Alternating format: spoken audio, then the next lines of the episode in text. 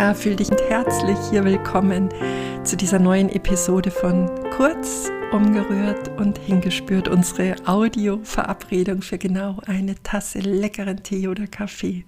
Ich möchte dich heute gerne mit nach Maastricht nehmen, in die Niederlande, wo ich mein vergangenes Wochenende verbracht habe, weil dort meine ältere Tochter, mein zweites Kind, die Graduation Feier des Studiums hatte. Und dort konnte ich was ganz Spannendes beobachten. Meine Tochter hat während ihrer Studienzeit ein so liebevolles, kraftvolles, stärkendes Umfeld um sich herum aufgebaut. Da haben sich so wundervolle junge Menschen getroffen und ja wirklich gehend verbunden.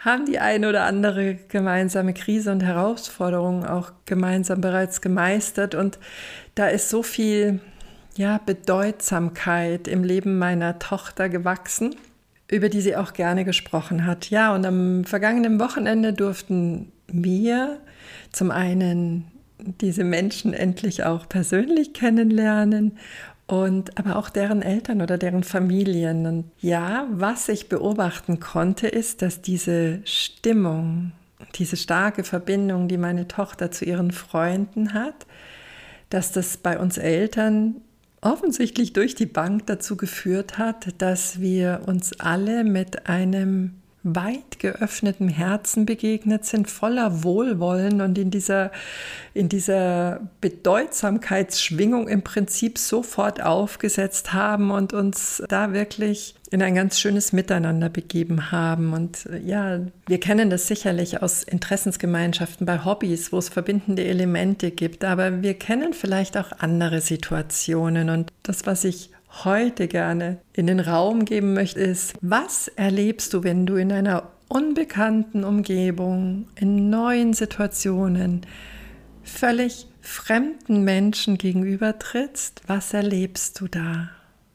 Und was würden wir vielleicht erleben, wenn unser Herz grundsätzlich darauf ausgerichtet ist, dass wir bedeutsamen Menschen für unseren Weg gerade treffen, wenn wir grundsätzlich mal davon ausgehen, dass, dass da was Wundervolles auf uns wartet. Und ja, da fällt mir auch ein Zitat von Johann Wolfgang von Goethe ein, das ich an der Stelle auch gerne mit dir teilen möchte.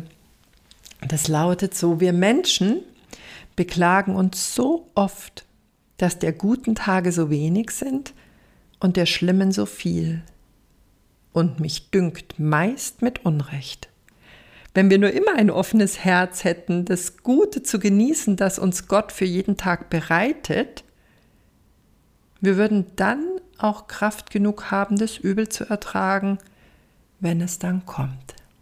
Ja, und mit diesem Zitat wünsche ich dir ein weit geöffnetes Herz für bedeutsame, berührende Begegnungen in der Erwartung, dass da was ganz Wundervolles für uns parat steht.